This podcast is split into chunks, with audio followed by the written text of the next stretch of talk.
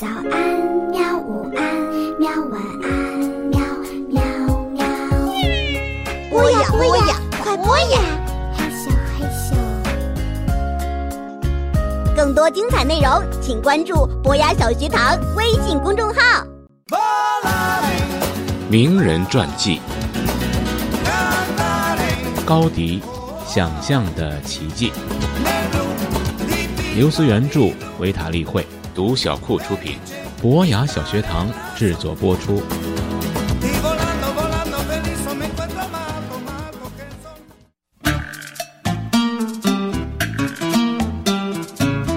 高迪新颖而色彩丰富的建筑风格，就好像在灰蒙蒙的大地上开出了一朵朵鲜艳的花儿，大获好评啊！生意是一件件的上门儿，包括住宅呀、别墅啊、修道院呢等等等等。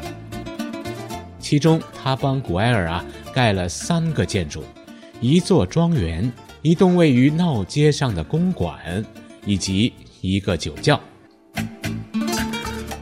和一般待在办公室画图的设计师不一样，他几乎天天都去工地和工匠讨论呃施工的状况，一边监督一边构思下一步该怎么做，所以他的设计图呢老是修修改改的，完工的日期啊也无法掌握，常常带给他还有雇主许多的困扰。古埃尔的会计师就曾说。我辛苦地将古埃尔的钱包塞满，高迪却一次次地把它给掏空了。不过，没有人否认高迪是一个非常负责的人。例如，他建造古埃尔公馆的时候，不止房屋的外观，连天花板、墙壁、扶梯、家具等等细节都是他亲自设计的。务求要做出最完美的搭配。他还把艺术的概念带入了建筑。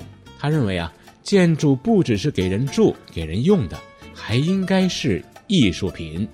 建筑师和画家、雕塑家没有什么不同，所以呢，他就把柱子、墙壁当成了画布，尽情挥洒他的创意。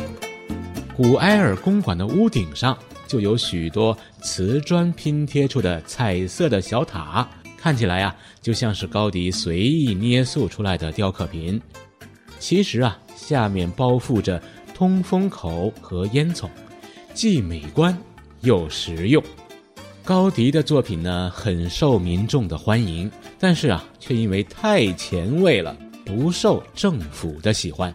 他们就怀疑说，这些形状特殊的建筑物啊，会倒塌。啊，也不习惯这些与众不同的东西。更让他们生气的是啊，高迪为了坚持设计理念，常常和他们作对。例如建筑这个卡尔贝特公寓的时候，屋顶的高度超出了市政府的规定，高迪威胁说，他宁愿把超过高度的屋顶山墙给铲了，也不会更改设计。盖米拉之家的时候，米拉公寓的正面有一根柱子延伸到了人行道上，比政府许可的范围足足多出了一米。政府允许他保留柱子，但要截掉凸出来的部分。高迪同意了，但他要求让他树立一块匾额，说明啊这个柱子被截肢的原因。政府怕民众议论，只好收回了命令。基于这些原因呢，高迪很少接到政府的委托工程，也很少获奖。唯一获奖的卡尔贝特公寓是他最保守的作品。这种歧视和不公让高迪愤愤不平。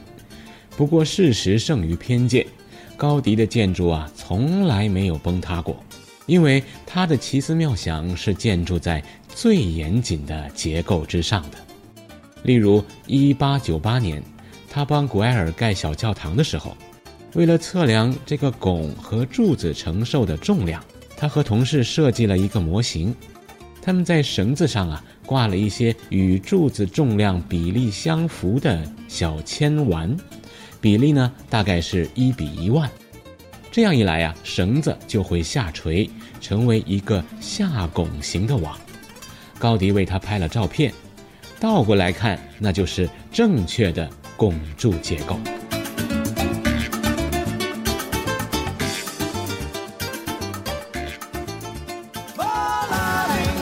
名人传记：